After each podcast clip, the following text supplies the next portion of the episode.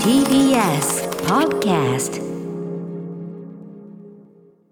歌丸さんお願いします。ありがとうございます。いいですねやっぱりね。これ第一声から切り出していただくとね。山本です。山本です。TBS アナウンサー山本隆明さんでございます。ね私は、えー、本日はスタープレイヤーズ事務所リモートでね出演しております。ライムスター歌丸でございます。お願いします。えー、いかがお過ごしですか？変わり映えがないです。まあねそんなね変わり映えなんかない方がいいんですけどそれはもちろんね。皆さん変わり映えのある人生を送ってるのかな？なんか切ないこと言い出しましたね。どうでしょうね皆さん5月。ななななんか言いたいこと。まもなく半ばですけど いや特にないですよ。変わりでもないんですけど。変わり映え確かに変わり映え変わり映え。ね。あんまりないのかな。それは幸せだったりもするんですけど。あんまり、はい、まあでもあんまりねその良くない方の変わり映えということもね、まあ世の中全然いくらでもありますからね、そうですよね、まあそれこそほらあのお変わりなく健康的にもお変わりなくということは大事でございます、はい、感謝しながらというところでございますいかがお過ごしなんですか？いかがお過ごし、まあ最近変わり映えがあったといえば、うん歌丸さんが、まあ、さらなるキュレーションをしてくださって僕はピンと反応しまして、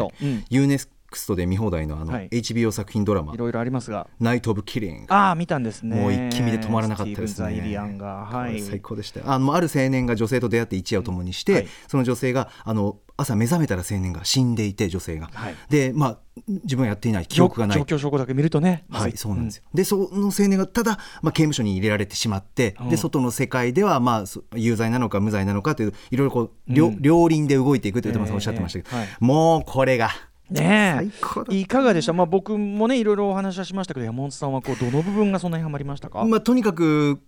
なんていうおとなしめの青年だったんだけど、うんうんうん、刑務所に入ってのあの変貌ぶりっていうか、はい、変化が、うんうん、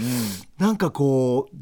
うなんあれ、うんうん、こやつひょっとしたらやってるのか？みたいな。あむしろむしろ。やってないように見えたけどやってるのか？あれ？どっちだみたいな揺さぶられるのがものすごい面白い。確かにこれあの僕どういう説明の仕方しちゃあのしたかどういうニュアンスでお伝えしたか。ちょっとあの詳しいとこ忘れちゃったけど、ええ、確かに、うん、あの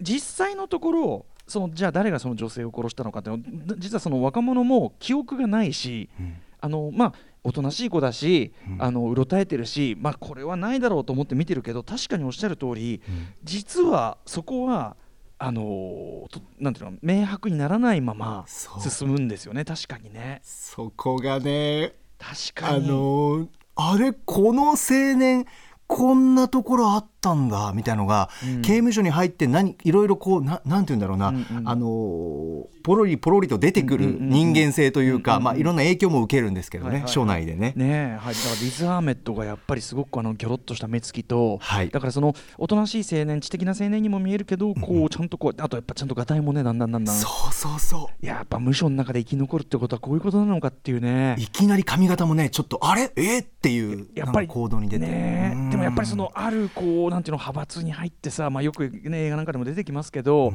そういうしかないんだよねしかも一方でやっぱり命も狙われてる彼はそのね、えー、強盗レイプ犯だと思われてるから、はい、えー、というような。で省内でやっぱりそのそういうやつは許せねえっていうことで狙われてそのさまたやり口もちょっと今までああいうドラマで見たことない、ええ、あの熱してっていうさあ,、うんうんあれを熱してっていうね。陰湿だったな、はいはいはい、だから、うんうん、あの刑務所で生き抜かなければいけないから、うんうん、その道を選んでるんだろうけど、はい、でもあれ？この青年の中にもともと根ざした何かちょっと狂気があるの、みたいな、あるのかやむをなくなってるのか、そこの微妙なところついてるんですよね変化が、はい。うん、ああ面白かったな、はいいや良かったです。ハマっていただいて。まああのえっ、と一応ワンシーズンまでのね今のところはねあれででももうお話全体は実はねなんか決着している切ってるわけでもないっていうかねそうですね、ね、あれ？これは続きを作ろうと思ったら作れるんじゃないかけどね、まあ、2016のシリーズなんで、まあ、今のところこれで終わってるってことはないのかもしれないけど、うん、まあ、あとねあのもちろんジョン・タトゥーロの,、ね、その弁護士があの体が痒くて痒くてみたいな。弁護士役よかったな、あの皮膚病に悩んでねちょっと足がちょっとこう。ずっと荒れっぱなしででいろんなところに行って治そうとするんでなんかちょっとこう、うん、コメディタッチっていうか。コメディタッチそうだね。まあコロンボ的なねなんかちょっと見た目風采が上がんないけどもというような。みたいな感じも含めて。いや本当に見応応えめちゃめちゃありましたよね。うんキャラ立ってたな弁護士役もな、その UNEXT もの他に見てたりするんですか？なんかあとは。あとはそうですね今からアウトサイダーに手を出そうかななんて歌丸さんもおっしゃってたんでやっぱりちょっと歌丸さんについていくような形で。ついてくる。習っていく私私についてくるから僕は別にあの いやだってやっぱ間違いなかったですもん。ナイト・オブ・キリング。あの人人に教わってね見てるだけなんでね全然なんですけどね。アウトサイダーもね僕もねアウトサイダーの方がまだその全部見切ってないんだけど、とにかくその序盤のもう気色悪いの一号これもだからある意味まあ冤罪ものって意味では共通するといいけど、全然その背後にあるものは全く違うっていうね、要するに、えー、ともうやはりこれも状況証拠的には完全に、完全にいやお前しか考えらもだってもう完全にお前だろそれっていう、こんだけ目撃者いてカメラにも映ってて、指紋もある何もあるもうもう100%お前だろってなるんだけど、同じ時期時同じ別の場所で、いやこれもお前だな。指紋もあるし、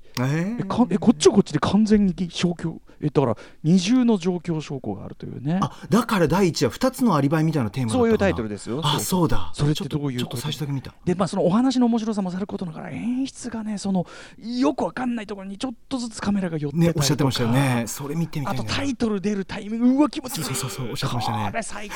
あと3話目あたりのこのいわゆるねこのジャンプカットというねその要するに間のカットを抜いてポンポンポン例えば人がこうとっとっとって走ってくるところをカット抜くとポンポンポンってこう飛んで見えるじゃない、はいはい、その飛んで見えるのをこういう使い方するっていう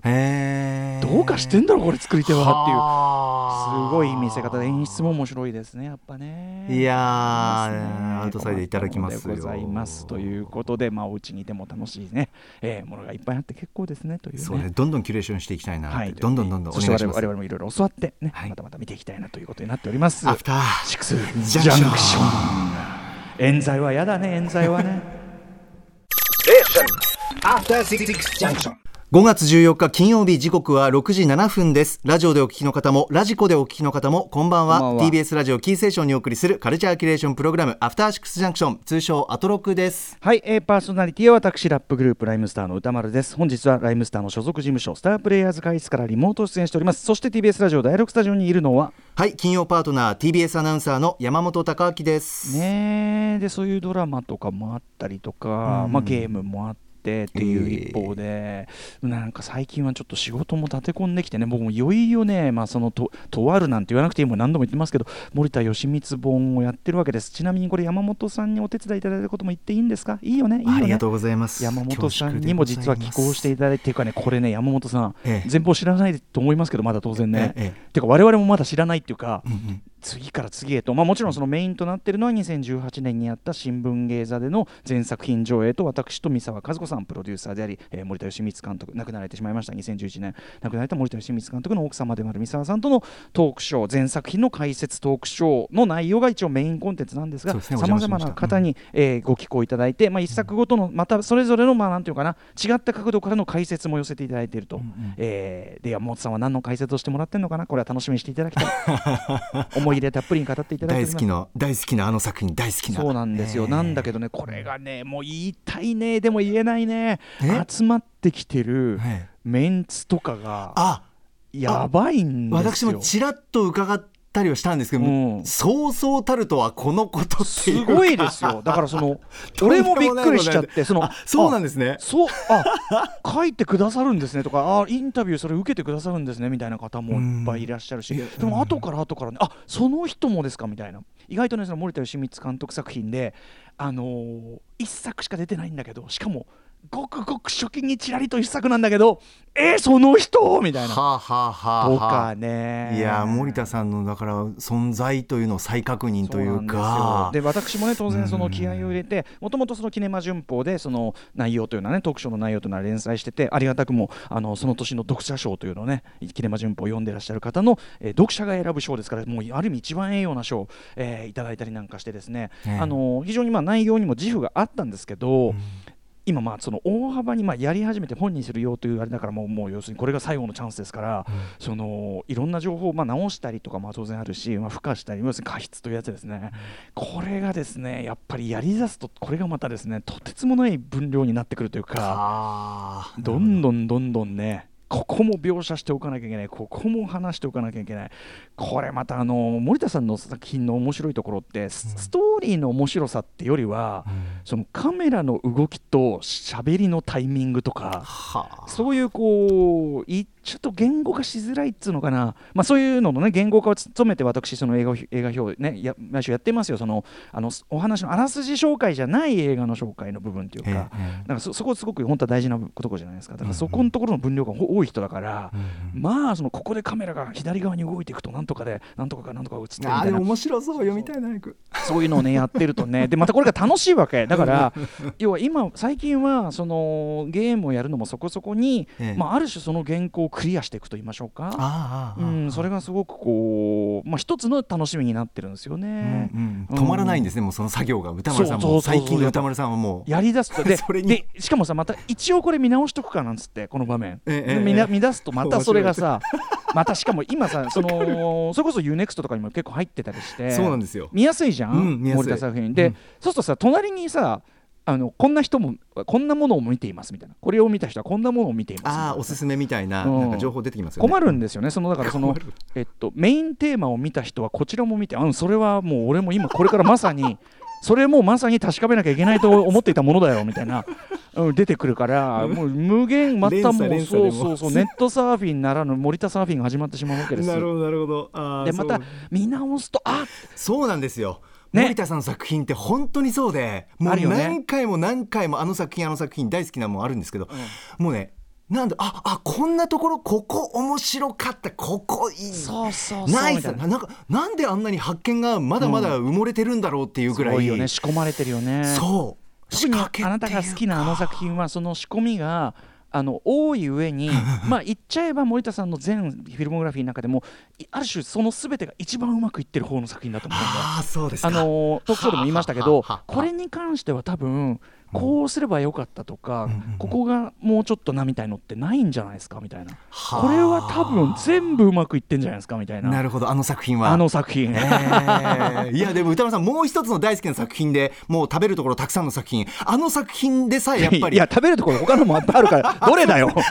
どれのことどれのこと言ってるか分かんないよえ？家族ゲーム。家族ゲームね。はいはい、もう、あれなんかはもう同時に全部見切れないから横並びで食事してるじゃないですか、もうだから何回見ても新鮮なんですよ。あの例えばさ有名なクライマックスでねあのー、そのまあなんていうかな、えー、次男のですね合格祝いをしていると。で合格祝いだって横並びで食事をしている豪華なものが並んでいる、うん、えー、そこでまあねえっ、ー、と松田優作さん演じる吉本という家庭教師が次第にこう食卓を破壊していくというかこのさこのさあそこのさいる5人のさ5人御用の、うん、なんていうのかなあのあれがすごいよね。すごいすごい。あのタイミングがすごいんだあれ実は。あのだんだん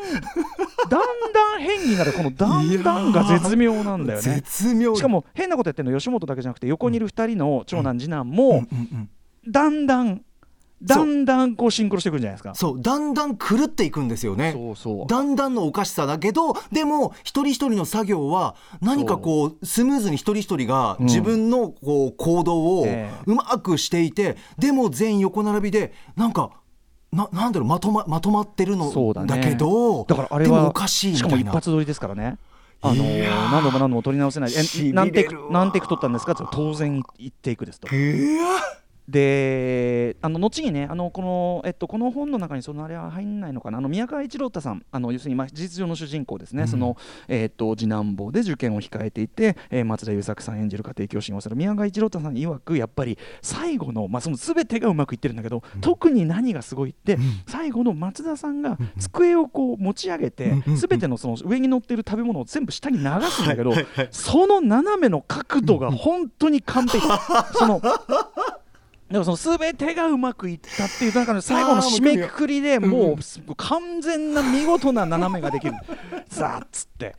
それをおっしゃっててですね。確かに確かに。いや確かにその食事がガーッと流れていくスピードも速すぎず遅すぎずなんだよな、うん、なんかガラガラガラガラ感が、ね、だからやっぱその斜めの角度も大事だしでも一発なんですよね。当然その食事のあれもありますからその何度も何度も取れないし。あのリハーサルっていうかそのあれは何綿密にしたというようなことはねさすがにおっしゃってましたけど。いやだからそんなもちろんそんな話だからその、えー、家族ゲームのそういう部分あるいはそのそうですね家族ゲームゲームだと何の話してるかな、まあ、いろんないろんな切り口があるんだけど。あ足した部分で言うと、えっと、加筆した部分で言うともう結構本の話したくてしょうがないから種明かしあのトークショーの時は言ったかな。カットしてんのかな。あのさ、え。えっとお兄ちゃんが長男が同級生のちょっと好きだなと思ってる女の子のお家を訪ねるでしょ、はい、でそのお家っていうのが非常に変わった構造で、まあ、いや構造っていう言い方は実は正しくなくて実はその、つまり映画の編集の中にしか存在しない空間じゃないですか。つまり1階は化粧品売り場みたいになってて、はい、岡本香織さん演じるお姉さんがこう働いてて、でそこから一旦、えっと、こたつとかがあるお父さんお父さんお母さんがいる、えー、その茶の間茶の間を通って、エレベーターみたいなものに乗って。上に行くっていう、うん、どういう構造なんだっていう。だからでしかもそれは建物の外観とかそういう構造です。例えば廊下の様子が映るわけではなくてその編編集の中にしか存在しない建物構造でしょ、はい、でこれってすごく森田さん好きでそのやっぱときめき日室の別荘であるとか、はあ、その編集の中にしか存在しない何か。でこれってめちゃくちゃ純映画的なことじゃないですか。純映画的、つまりその、映画という表現でしか、まあ、まあ映像表現でもいいけど、はい、要するに舞台じゃないしなるほど。その要するに分かります？編集でそのあたかもだってさ僕らが見てる普通の映画今日やるようなね。例えばあの普通ウィザートリモスっていうのは普通の世界を描いた現実世界を描いた映画に思うかもしれないけど実際は例えばああいう映画だっている場所例えばある人物が喋ってる向かい合って喋ってる人別の場所だったりすることもあるじゃない全然。とか隣の部屋行きましたさ全然別の場所で撮ってることがあるじゃないですか。だから実はそれが映画なんですよね。その映画の中にしかその存在しない空間感覚をでも例えば僕らはあのロシアの街角のあの角っこにあるビルっていうのを空間として思い浮かべられるじゃないですか。っていうそういうこうなんていうの？中にしかない空間時空間っていうのをで我々の中にインストールされちゃうっていうのが映画だとするならば、やっぱ森田さんはそういうこうすごいすごく意図的にやってる。例えばそのときめきに施設だったらその不思議な別荘なんだけどもその別荘の外観は絶対撮らせない、カメラマンの前,、えー、前田米蔵さんがこれ普通は監督あの外の絵撮るんですけどいやそれいらないと。意図的に撮ってない。面白いななんて話であるとかあるいは例えばそのじゃあときめきに死すであればオープニングね本当はピーカンで撮るはずだったところで雨が降ってたじゃあ雨のまま撮ろうじゃないかその結果どういうリズムが生まれたかとかあとはあの文字演出ですね。例えばその家族ゲームで言えばその,、えーね、その次男坊宮川一郎太さん演じる主人公が夕暮れ夕暮れ夕暮れ夕暮れ夕暮れ夕暮れ、ね、いや好きな夕暮れ夕暮れずっと夕暮れ夕暮れ夕暮ればっかりこうノートに書いて。でそれカリカリカリカリってその鉛筆の音だけして。でねできました。お前何やってんだ夕暮れを完全に把握しました。有名な場面がありますけど。あそこもそうですしときめきんシスのその例えば、えーと、コンピューター画面に字が出る。あるいはあるいは春でコンピューター画面に字が出る、えー、あるいはそうですねえっ、ー、と皆さんご存知失楽園で、えー、最後に検視結果のこう字がこう出る、えー、ああるいは、えー、39という映画で最後に主人公のカフカという主人公の手書きの字が出る。そういう文字を使った演出というのがこれが実に実に森田義満監督うまいわけですね。そういった連なりの中で何を見るかみたいな解説でやるとかなんてことをキャッキャキャッキャとね。ずっと聞いていたいこれは。面白いな。そういうことがいっぱい書いてある本でございます。そういうことをしかもしかもそこにじゃあじゃあ例えばじゃ？あ例えばそこに出ていたこの人はその時何を思っていたのか？このビッグネームはその時何？を思って森田芳光と組んだのか？その人のその後のキャリアにそれはどういう意味を持つのか？なんてこと？なんてね、楽しみですね。はい、秋口、えー、秋の、えーと、出版を目指して今頑張って作業しておりますね。交互期待でございます。あとはライムスターもね、なんか新曲ができたなんてね話もねありますんでね、早くこの番組で、えー、お聞かせする日も楽しみに、えー、していただきたいと思楽しみにしております。私もね。はい、メニュー紹介です。はい。6時半からは週刊映画辞表ムービーウォッチメン今夜は最新の配信映画を評論する特別企画配信限定ムービーウォッチメンです宇多丸さんが評論する配信映画は Amazon プライムビデオで配信中。クリードの主演マイケル・ B・ ジョーダン。ボーダーラインソルジャーズ・デイの監督脚本が揃ったウィズアウトリモースです。はい、えー、そして7時からライブや DJ などさまざまなスタイルで音楽を届けるミュージックゾーンライブダイレクト。今夜のゲストはファンキーな3人組ロックバンドブラディオが番組初登場。メジャーセカンドアルバム「ジョイフルスタイル」を引っ提げてこの番組用に収録してくれたスペシャルなライブを披露してくれます。8時からは番組で紹介した情報のおさらいや聞きどころを解説するアトロックフューチャーパスト。今夜は脚本家で映画監督スクリプトドクターの三宅龍太さんと一緒に今週の番組内容を振り返ります。そして歌丸さん今夜は最後までいらっしゃらない週。申し訳ございません。私歌丸東京 MX バラ色ダンディに各週で出演しておりまして今週は出演する週なので今夜のアトロク8時手前で、えー、ちょっと離脱させていただきます。申し訳ありません。そうしました。さて番組では皆さんからのメッセージいつでもお待ちしております。歌丸アットマーク TBS.CO.JP までまた番組では各種 SNS も稼働中。ツイッターでは番組内容のフォローや紹介した曲をリアルタイムでお知らせ。LINE では毎日放送前に番組の予告が届きます。そしてインスタグラムでは後日スタジオ写真満載の放送後期がアップされます。皆様各種フォローお願いします。それではアフターシックスジャンクション行ってみよう。アフターシックスジャンクション